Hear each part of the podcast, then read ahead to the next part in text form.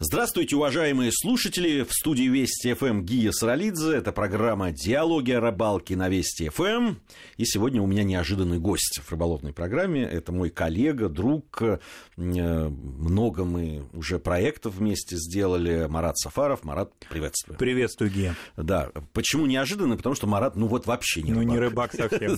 Совсем. Да, совсем не рыбак, но а, сегодня у нас а, программа будет такая историческая, и мы, как люди с историческим образованием, а Марат так просто историк и э, человек энциклопедически образованный, хотя все время э, перечит мне и говорит, что нет у него таких знаний, а я считаю, что есть. Э, мы будем говорить о рыбалке с точки зрения как раз истории, этнографии, наверное, да, этнологии. Э, дело в том, что в рамках вот нашего э, телеканала «Диалоги о рыбалке» сейчас задумали и начинаем, э, приступили к съемкам большого проекта, такого системообразующего, что ли, да, будет он называться «Страна рыбаков», и будем мы рассказывать о наших регионах вот как раз глазами рыбака, потому что всем кажется, что эти глаза видят только крючки, значит, э, насадки и поплавки, э, и рыбу, соответственно, если она есть. На самом деле нет, конечно, рыбаки люди э, основательные, люди любопытные, люди путешествующие, что важно, вот, которые, конечно, если есть возможность с чем-то познакомиться, что-то увидеть, о чем-то потом рассказать, конечно, Э, это очень важно. Так вот, мы хотим как раз рассказать о нашей стране глазами рыбака. Один такой тоже проект э, с точки зрения привлекательности, в том числе и туристической для, э, да, для нашей, нашей страны. Вот. Марат, на самом деле ведь мы, даже когда с тобой делали наш большой проект народы России очень часто говорили о том, что рыбалка, э, вообще вот да, там э, народы, которые селились в основном рядом с какими-то э, водными, да, там реки, моря, озера большие, там системы озер, может быть, всегда были связаны с рыбалкой, с рыбой. Это было ежедневное просто повседневность их. Да, но здесь надо еще и учитывать, что были и определенные такие культурные и религиозные влияния на это.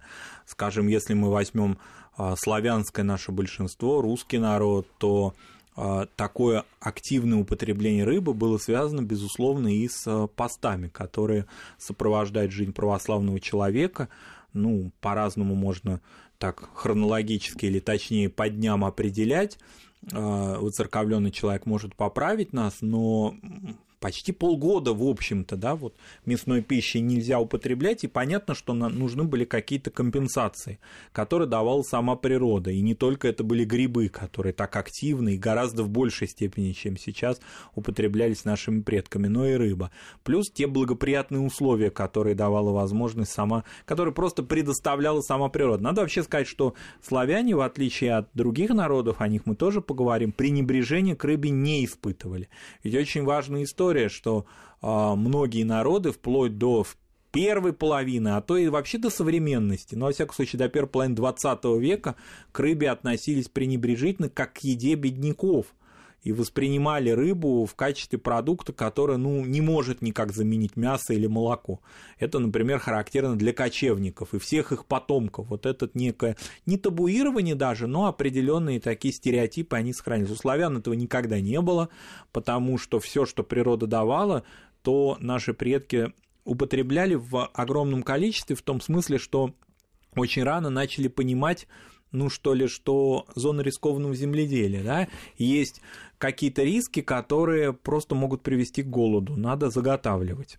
И заготовка тоже велась. И надо... потом надо сказать еще, что ведь рыба тоже поддается а, различным да, видам там, заготовки. Это и, и солили, и вялили, и различные, да, сохраняли. Позднее уже коптить начали, поздно, да, конечно. В каких-то регионах, где холодно, специально к первым морозам, таким серьезным, налавливали рыбу, потому что она просто в мороженом виде хранилась. Э, да, всю зиму она э, до сих пор да, вот мы когда снимали фильмы да, там, о жизни охотников там, Красноярского края, основная пища зимой для э, людей во многих поселках там, это, это рыба. Которая вот замороженная, либо каким-то образом заготовленная. Да, и при этом целебные свойства рыбы и ее значение пищевое, пусть не в каких-то наукообразных, да, каких-то академических моментах, а просто вот именно здравый смысл подсказывал людям, что ее надо употреблять. Но надо сказать, что а, при том, что народы, скажем, тюркские или финно-угры, жившие рядом со славянами по этому фронтиру, они вроде как-то рыбу употребляли, может быть, и меньше, тем не менее по-разному это все складывалось. Вот, например, мне рассказывали э, дома такую семейную историю, а этим летом мне удалось увидеть прям воочию, где эти места находятся, о том, как моя прапрабабушка в Рязанской области, а тогда это была Тамбовская губерния, вот она, да, тоже, как все, значит, татары к рыбе относилась достаточно скептически. А, но, тем не менее, иногда вот у нее возникало желание ее покушать, но рыбаков в деревне не было вообще ни одного. Хотя цена протекала и протекает в 3-4 километрах от их а, деревни, это большая река. Я а, ее увидел в этом году в двух местах, в Тамбове и вот в Рязанской области, и там, и там она меня поразила своими масштабами, особенно в Рязанской области.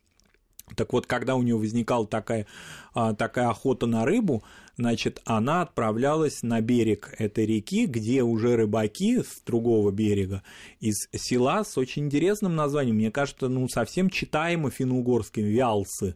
Они, значит, оттуда переплывали на лодках и привозили выловленную утром рыбу и продавали ее. То есть они уже ждали таких покупателей и, значит, э, свежую рыбу продавали. И дальше, ну, нехитрое такое приготовление, это было просто ее зажаривание в сметане, вот на сковородке. Это не хитрое, но очень вкусное. Но очень вкусное, да. Так что разные. Тут э, прямо вот наши коллеги-этнографы, э, специалисты, да, они могут определять это немножко так черно-бело, вот так или иначе. А на самом деле э, при сближении народов, при их таком совместном соседском э, существовании, проживании были определенные такие переклички. Вот любопытное это наблюдение. В какой-то момент очень, э, не то что даже модно, а в направлении такой перспективной рыболовной стала Монголия. Э, там сохранилось ровно потому, что там особо никто не вылавливал эту рыбу, и там есть, э, особенно там на севере Монголии, реки, в которых водится очень интересная рыба с точки зрения да, там, ее поимки. Вот большие реки, интересные, а главное, малоосвоенные к тому времени. Вот. И туда потянулись со всего мира рыбаки, э, вот, особенно, конечно, таймешатники, так называемые, которые таймени ловят. Так вот, э, любопытно очень, что местное население, которое в качестве проводников, они, то есть они довести до места там, и так далее могут, но вот показать, где перспективные места, где ловить рыбу, они не могут, ну, не, не могли. Сейчас, наверное, э, изменилась ситуация, потому что это деньги, это возможность неплохо заработать. Вот. Они сами не ловили рыбу. И то есть им э, гораздо интереснее было застрелить какого-нибудь очередного сурка, там, байбака, там, и съесть его. Вот. Э, при этом, что э, каждый год, мы знаем, возникают вот эти проблемы с э, бубонной чумой, которые ровно после поедания этих самых грызунов. Вот. А рыба, которая, вот он, плавающий протеин, можно сказать, который можно здесь прямо под ногами находится, вот удивительным образом, ну вот, да, какие-то стереотипы, я не знаю, или какие-то национальные особенности, я, я уж не знаю, как это правильно назвать. Да. да, конечно, потому что если мы посмотрим, конечно же, так прям европоцентристски мы не можем, да, указывать нашим кочевым собратьям или их потомкам, Ни что, им, что им кушать, но в то же время есть определенная логика и продолжительной жизни, и заболевания, которые возникают под влиянием тех или иных традиций питания, они тоже есть, и это говорить о том, что это вот определяющие какие-то моменты только вот одни народы правильно, а другие неправильно нельзя, но есть такое. А те, которые употребляют рыбу, совсем иначе живут. Скажем, народы финно-угорские, они гораздо активнее, чем тюрки, питались рыбой, традиционно это было. И не только финны, которые прям совсем финны, например, карелы близкие к ним, и карельская уха знаменитая, которая, как мне кажется, вообще своими такими традициями а, в большей степени стало известно в Скандинавии, чем у нас. Вот очень интересные такие у нас стереотипы, когда много из достояния нашего у нас привозят туристы из заморских стран, пусть и близких, ну вот рядом расположенных, но тем не менее, а оказывается, это у нас все есть. Вот мне очень многие с таким восхищением рассказывали, как и какие есть традиции финской ухи, а потом выяснилось, что в нашей Карелии, даже в Ленинградской области такая же культура, традиция, не только у карелов, она существует. Мы часто это до этого года тяжелого, но странного очень с точки зрения туризма, когда мы, с одной стороны, долго сидели дома, а потом стали познавать свою страну очень активно, интенсивно, да, многие вообще моменты не знали, думали, что они вообще у нас не произрастают. А для финно-угров это гораздо в большей степени характерно. Еще есть стереотипы тоже религиозные, вот мы сказали о постах, а есть моменты, которые касаются чистоты и нечистоты рыбы. Ну вот, например, очень многие народы, не употребляют хищную рыбу, скажем, сома. И есть определенное табуирование на его потребление, потому что считается, что он сам хищник, что он сам потребляет рыбу. Некоторые видели ну, якобы, что да, сом может потреблять не только рыбу, но и, например, там каких-то чуть ли не животных, да, и поэтому в этой связи вот он как-то относится к нечистым. Потом еще момент, который касается чешуи и не чешуи. Это тоже очень важный момент. Например, есть такая точка зрения, что, скажем, иранцы очень активно поставляют на мировой рынок осетрину, и икру, но сами ее в гораздо меньшей степени потребляют, потому что есть определенные у них религиозные ограничения. Вот э, угорь тот же самый которые мусульманские народы практически, ну или не практически, а вообще не употребляют, потому что он бесчешуйный, а некоторые сюда подводят еще такую подоплеку, что похож на змею. Вот эти моменты этнографические детали, они очень-очень важны с точки зрения именно такого районирования, что ли, рыбалки, потому что действительно, вот вы в самом начале, мне кажется, очень точно сказали о том, что рыбак, он не, не просто рыбак, он, конечно же, этнограф в любом случае, потому что он не просто десантируется куда-то, он понимает этот ландшафт, эту местность, эти традиции. Вот это очень интересное замечание, на самом деле, по поводу этнографических да, каких-то наблюдений. А, я не очень люблю вот такого утилитарного подхода и такого усредненного прохода к рыбалке, когда люди приезжают э, в какую-то местность и начинают вот известными им способами, понятно, спортивными своими какими-то очень иногда дорогими э, удочками, спиннингами там и так далее, ловить там нахлыстом. Это, я все это понимаю. Но э, при этом проявляют такое ну, такое пренебрежение, я бы даже такое слово сказал, ну, так, свысока там на э, те способы ловли, на, на те э, э, да, там, удочки какие-то с какими-то вот этими особенностями. Меня, например, это всегда невероятно привлекает, потому что вот то... И мы, кстати, в своих программах это всегда снимали, потому что это очень любопытно. Допустим, там на Дальнем, там, на Камчатке или на Дальнем Востоке ловят очень часто Э, рыбу э, с помощью икры. Да, вот красную икру берут, ее чуть-чуть обваривают, либо каким-то образом там э, подготавливают, ну, чтобы она не, не слетала с крючка. И вот на нее ловят. При этом там очень интересные снасти э, употребляют и так далее. И всегда это очень любопытно. Особенно, когда ты там сталкиваешься с, с людьми других, да, там, этносов, друг, другой культуры, как раз отношение к той же рыбалке. Допустим, для многих, я там с коряком разговаривал в, э, на Камчатке, и он вообще не понимал принципа «поймал, отпусти». Он не понимал вообще, о чем идет речь, зачем нужно... Если ты не хочешь есть и эту рыбу, тогда зачем ты ее ловишь? А, вот это вот слово «получить удовольствие от поимки рыбы», он не понимает. Получить удовольствие от забивания гвоздика. Вот что-то что такое. Да, и здесь, конечно, интересно, что многие, когда приезжали, вот это много рассказов геологов особенно, и нефтяников ранних, которые приезжали в Югру, например, да, или на Югру, и сталкивались со способами рыбалки хантов и манси и удивлялись, как вот так непродуктивно они, значит, ловят рыбу странным образом. А как-то вот эти народы веками ее так ловили и не умирали с голоду, да, и вот это очень интересно. Ну, не то чтобы пренебрежение, может быть, но определенный такой скепсис, а мы-то цивилизованные ловим, ловим иначе, хотя у нас рыбалка занимает какое-то малое место, а эти народы фактически жили за счет нее. Здесь вот еще, когда появлялись э, люди, которые которые приходили, ну, те же геологи и так далее, а, вот э, веками да, веками народы, которые там жили, ловили эту рыбу, и она там оставалась. А вот когда пришли, в том числе и э, рыбаки, да, там, э, якобы любители, то рыбы стало, все меньше и меньше. Видимо, что-то эти люди знают так, чтобы сохранять, э, потому что они понимают, что им надо завтра будет есть, и их детям надо будет есть. У нас сейчас новости. После новостей вернемся и продолжим. Продолжаем нашу программу. В студии Вести ФМ Гия Саралидзе. Сегодня у меня в гостях в программе «Диалоги о рыбалке» на Вести ФМ Марат Сафаров, который не является рыбаком, зато является э, человеком много знающим про нашу страну, про людей, которые ее населяют. Говорим мы вот о э, таким, э, ну, наверное, э, этнографической, сейчас, правда, больше да, этнологии, называется эта наука. Но я помню, я сдавал экзамен по этнографии в свое время. Да, да, мне кажется, что это вообще игра слов, логос, графо. Мне да. кажется, что это больше какие-то новомодные течения, потому что если посмотреть действительно этнографическую нашу русскую советскую литературу, которая касается рыбалки, очень много разных историй, сюжетов интересных в ней. Вот мы уже упомянули в предыдущей части о Хантах и Мансе. Есть замечательная работа Зои Петровны Соколовой, такая научно-популярная «Путешествие в Югру». Вот я, кстати, вспомнил, что в Югру она пишет, а не на Югру которой она рассказывает о том, как она наблюдала за рыбалкой хантов и манси. Найдите эту книгу, дорогие радиослушатели. Она такая библиографическая редкость, но найти ее все равно можно. В начале 80-х годов она выходила.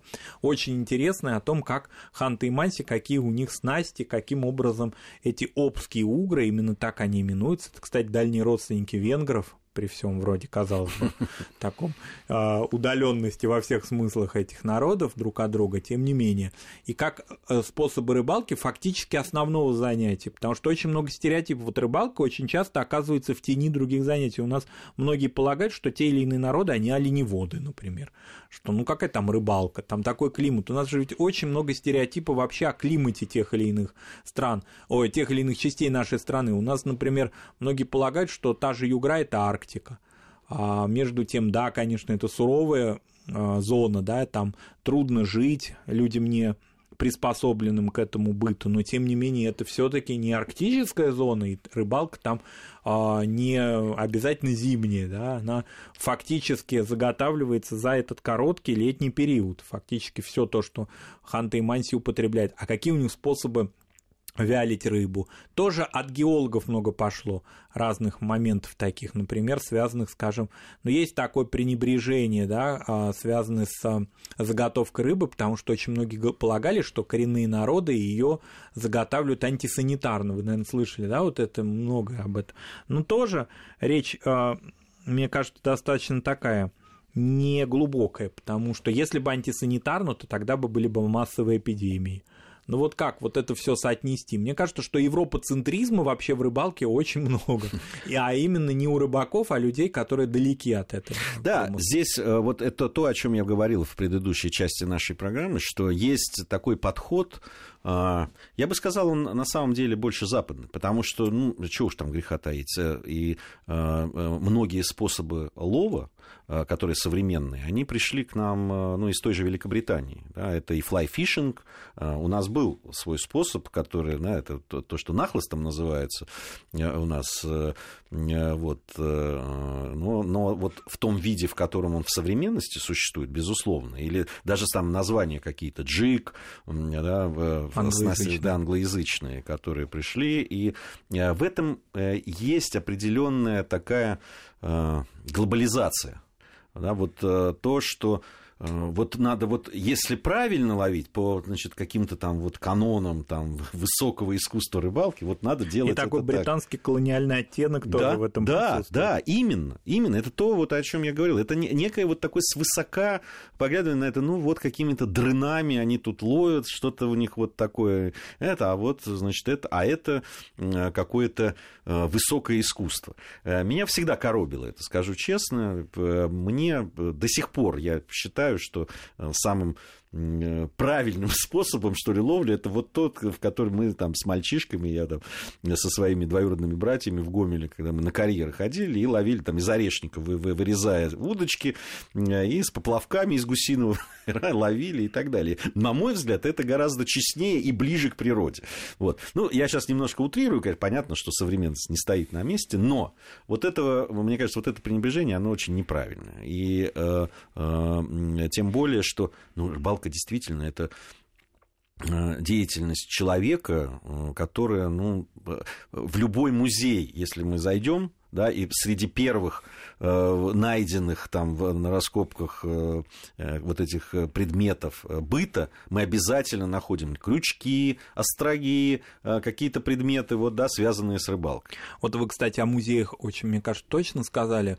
А, я бы дополнил, что в наших музеях, к сожалению, даже в тех, которые расположены на таких прям рыболовных путях, не очень как-то это модно в хорошем смысле, не очень презентабельно, не очень глянцево даже, я не побоюсь этого слова, а, особенно для наших молодых искушенных да, туристов, представлен этот русский промысел или промысел других народов нашей страны, в отличие, скажем, от того, как умеют презентовать рыбалку скандинавы и финны, как они умеют вот индустрию музейную построить вокруг этого, когда создают фактически, собирают деревянные корабли, как музеи, это мы знаем по Стокгольму, например, как финны это прекрасно умеют, как это умеют самы на территории северных районов Финляндии, Норвегии и так далее. Вот у нас в этом отношении, мне кажется, очень много еще таких а, ресурсов, которые совершенно не, не исследованы. Те же самые поморские музеи. А на поморской территории в Архангельской области, мне кажется, такое можно было наградить интересное которая привлекала бы туристов.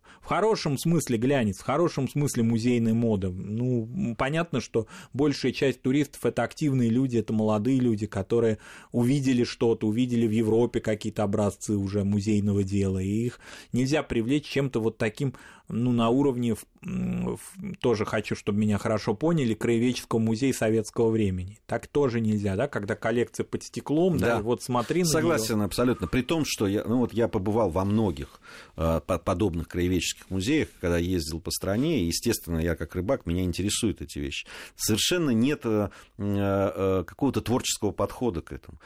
Э, тем более, что, ну, допустим, там, в Хабаровском крае, да, там, в, ну, такое количество, в том числе и музейных экспонатов, которые можно было представить совершенно, ну, по-другому, более интересно, более э, как-то изощренно, что ли, я не знаю, ну, глянцево, если хотите, э, да, в той же Югре, э, да и в других, да, там, на Дальнем Востоке.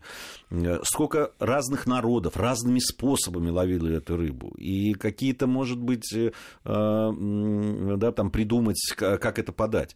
Тем более, что а, действительно это очень и очень интересно.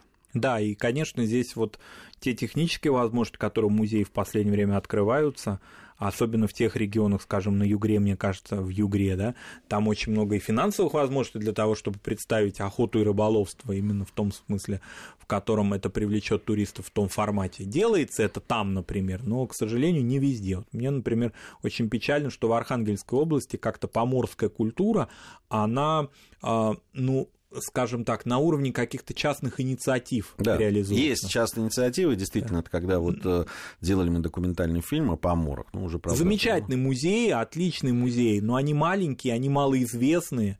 А, мне, например, маленькие музеи частные очень нравятся, но часто они и повторяют друг друга. Вот какого-то такого глобального классного музея, как в том же Стокгольме, музея, да, корабля. Ну, на меня, например, это произвело какое-то колоссальное впечатление. Вот почему этого нет у нас?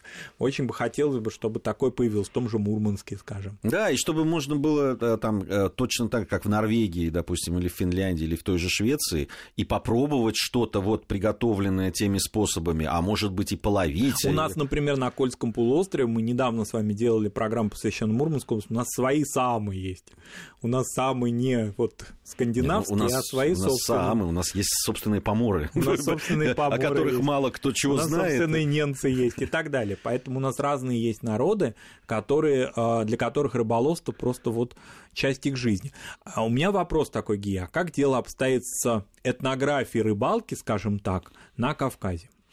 А, на Кавказе интересная история. А, в, у нас мало, правда, времени, это, ну, кратко скажу, что на Кавказе нет такого массового, да, наверное, движения рыболов. Но те э, э, рыбаки, которые есть, их немало, их немало, а, которые есть, они фантастичны, фантастически преданные своему делу люди. Они очень любят. Мы снимали по всему Северному Кавказу. И в Чеченской республике, и в Дагестане много раз были, и в Ингушетии, и так далее. И везде встречали очень таких увлеченных рыболов, которые с удовольствием рассказывали, показывали. Они э, страстные рыболовы. Вот еще и кавказский э, темперамент, он э, накладывается. Такой своеобразные рыбаки. Вот. Но они есть, действительно. И программы на нашем телеканале «Диалоги рыбалки, которые сняты в этих северокавказских республиках, и, и в закавказских, кстати, тоже мы и в Грузии, и в Азербайджане снимали. Все это есть. Ну что ж, спасибо большое, Марат, спасибо, что Гея. пришел сегодня. Спасибо нашим слушателям. Надеюсь, что совсем скоро вновь встретимся.